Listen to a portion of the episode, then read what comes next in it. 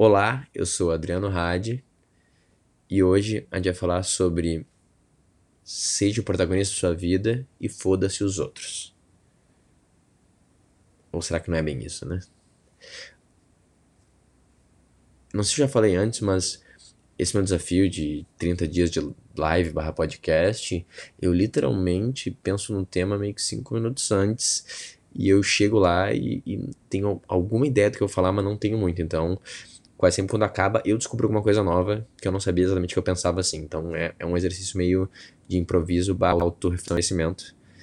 E eu espero que essa espontaneidade não atrapalhe tanto o conteúdo e que a gente consiga chegar num lugar legal, mantendo aqui a emoção de andar nessa corda bamba aqui, de fazer sentido e ser verdadeiro.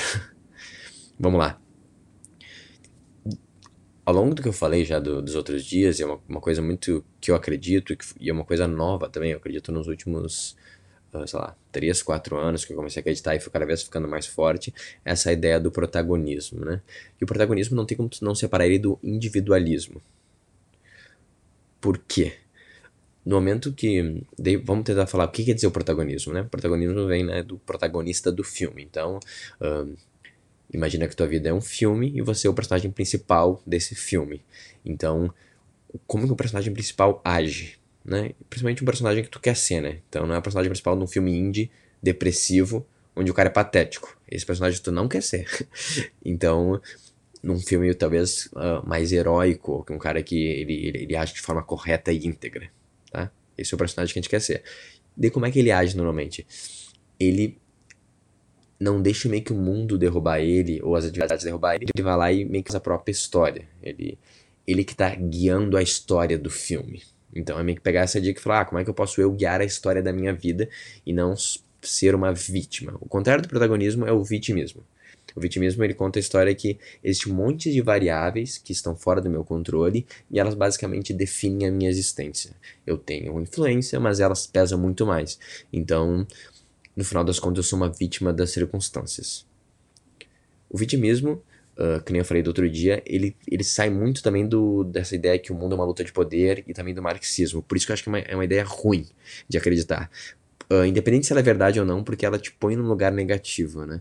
Porque se eu acreditar que eu tenho pou, pouca influência no mundo, ou menos influência no mundo, uh, é difícil eu, eu agir. E não só isso, é muito fácil eu ficar rancoroso e eu ficar meio que vendo pessoas que estão indo bem, ou estão indo com sucesso, estão conseguindo as coisas e falar, ah, mas são por causa das variáveis.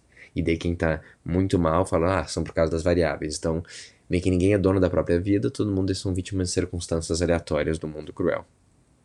Que é importante, mesmo que isso seja verdade, e de novo, isso é verdade parcialmente, acreditar nisso te põe no lugar de não ação, basicamente, ou de rancor. Então, de forma prática, não recomendo. Jaya, por favor. Agora não é hora. Jaya é a gata, tá? Ela participa às vezes. Muito bem. Uh, vamos lá, então esse é o vitimismo. O protagonismo, ele vai numa ideia que eu sou dono da, própria, da minha própria vida, existem variáveis, mas no final das contas, uh, a minha vontade, ela pesa mais. Então a minha realidade, eu sou responsável por ela. Não é 100%, mas é, é alto, é uns 90%, 80%. Então, uh, quando trabalha em cima da promessa protagonista, primeiro que para mim te dá vontade de agir, de vontade né, de assumir coisas, se comprometer. Então, ele faz, na minha, na minha visão, faz se comportar da tua melhor forma. Ele puxa o melhor de ti. Do caralho. Qual é a armadilha disso? Tu fala assim, ah, eu sou uh, quem escreve minha própria história e cada outra pessoa escreve sua própria história. Então, foda-se os outros. Não é tão difícil entrar nessa, nessa armadilha, e é muito associado a um pensamento que é mais de extrema direita também, que, que vem com isso, e é meio que a crítica da extrema direita é um pouco por isso, de, cara, não, tu não pode ser tão individualista assim. E é verdade. Tu não pode. E daí qual é o, a minha visão no meio dessa confusão, e de alguma forma para mim o, o, o remédio, né, a vacina para tu não cair nessa armadilha? É reconhecer que as relações de um personagem do filme e não só isso, o entorno dele, a comunidade dele, a família dele, o lugar que ele trabalha, também é responsabilidade dele. E esse que é o grande chamado do protagonista, o chamado do herói. No sentido que eu faço a minha própria vida, Ah, então foda-se, tipo, se minha esposa não para de reclamar e chorar, ou o problema que eu tenho com a minha mãe, ou lá no meu trabalho, tipo, não, isso é a história deles. Não. E se a gente estivesse vendo um filme, essa seria a nossa história também. E daí, para mim, quando a gente começa a interpretar isso, a gente chega no, no, na história, na, na, pra mim, na parte que mais me motiva, que eu acho mais incrível, que, cara, eu não sou só responsável pela minha vida. Porque a minha vida sozinha não existe. Ela só existe a partir de milhares de relações. Eu sou responsável por todas essas relações também. Dentro de um espado quase heróico, que é importante que não virar também um, um mártir que acha que, que tudo depende da gente, né? De conseguir ter essa linha. Mas a gente conseguir crescer e ver, cara, eu tô bem na minha vida, tô me sentindo saudável, beleza, tô conseguindo ganhar um dinheiro minimamente, sobreviver, talvez prosperar, beleza. Tô tendo um relacionamento bom com algum parceiro mais próximo, um relacionamento amoroso, que daí já, já sai um pouco do protagonismo, né? Tipo, se pra eu estar tá bem no relacionamento, meu parceiro também tem que estar, tá, então eu tenho que também prestar atenção nisso. Já, isso já te puxa do individualismo. E daí tu vai, da mesma forma abrindo, tá? E com a minha família, com os meus pais, com, e com meus irmãos.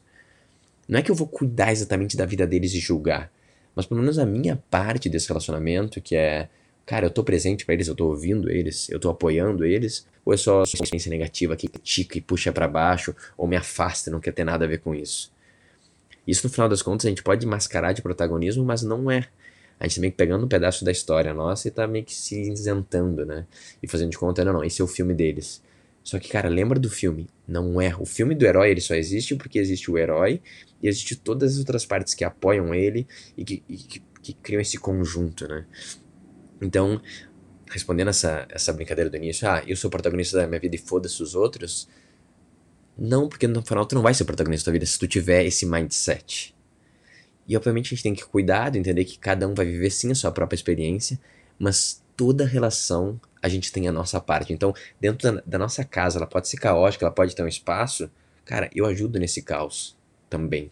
Como que eu posso dar um pouco mais de ordem, um pouco mais de estrutura? No meu trabalho também, que tem um monte de problemas que talvez estejam realmente fora da minha alçada diretamente, tudo bem, mas como que eu posso fazer a minha parte, pelo menos? E talvez até perguntar para colegas, cara, como que eu posso fazer a tua vida ser um pouco melhor? Como eu posso fazer isso ser um pouco mais ordenado e estruturado? E vai indo assim para todas as relações. Tu não fica numa ideia prepotente, arrogante, que resolveu todos os problemas do mundo, mas tu entende que tu tem um papel em todas as relações, e daí tu se pergunta, eu tô exercendo o meu melhor papel. Eu tô agindo uh, da melhor forma, da forma mais correta, da forma mais íntegra, da forma mais nobre. Uh, deixando claro meus limites, não me sacrificando totalmente, mas também fazendo a minha parte para ajudar cada uma das relações, cada um dos espaços e cada um dos indivíduos. Então, no final das contas, o protagonista, ele é individualista dentro de um limite, porque ele só vai realmente conseguir completar o arco heróico dele, a história dele, se ele estiver prestando atenção em cada um desses pedaços. É isso. Espero que tenha feito sentido isso para você não fez, ou tem uma coisa mais que tu acha legal, cara, me manda um direct, me segue lá no Instagram, se tu tá vindo pelo Spotify, Adriano Underline R-A-H-D-E, e até amanhã.